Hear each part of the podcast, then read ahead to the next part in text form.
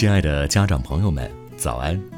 我是今天为您领读的志愿者文乐，每天清晨与您相约飞扬教育一起读书会，愿您拥有美好的一天。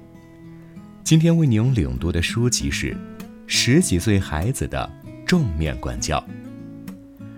世界上各种文化中的父母们，在养育十几岁的孩子时，都会经历挫折感。焦虑和恐惧，这是一段对父母和孩子来说压力都很大的时期。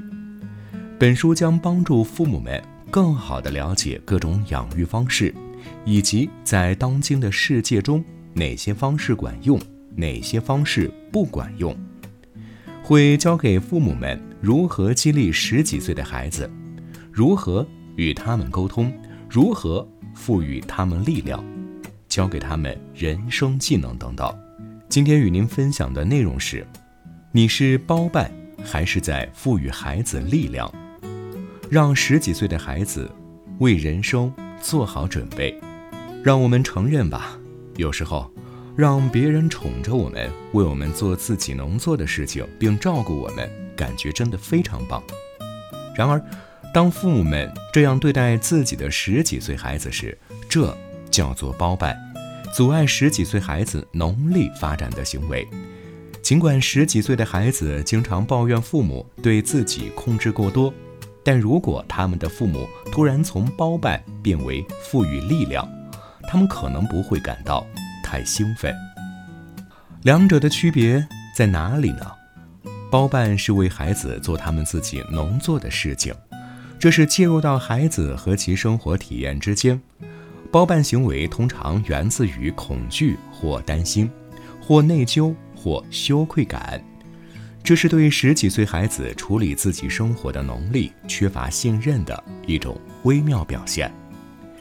另一方面，赋予孩子力量，则是不再站在你的孩子和他们的生活体验之间，但要随时在旁边给予支持和鼓励。这。是要在孩子因为犯错误而跌倒时扶他一把，或者在孩子努力自己解决问题时增强他们的信心，还是与孩子一起做事，而不是替他们做事。你学会了做一名好的副驾驶，表现出对他们能够做好需要做的事情的信念和信任。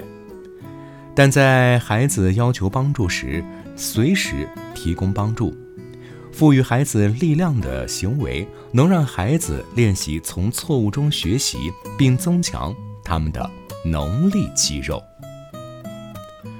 如果你总是解救或控制你的十几岁孩子，当你不在他们身边时，会发生什么事情呢？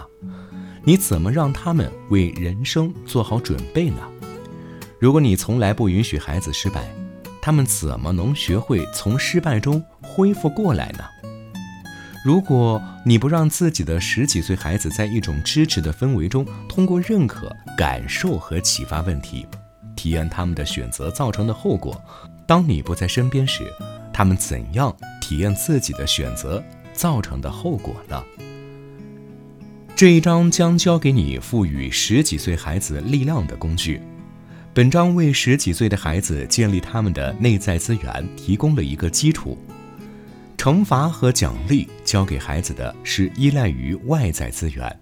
作为父母，你的最大成就就是让自己成为孩子不再需要的人，帮助你的十几岁孩子学会独立生存所需的品质和人生技能。通过运用具有长期效果的养育方式。父母会赋予孩子力量，而不是包办。各种文化中的父母们的共同点是我们对孩子的爱，以及为帮助自己的孩子成为他们最好的自己所需要的支持。希望家长们在本书中找到这种支持和大量的鼓励。感谢您的收听，我们明天再见。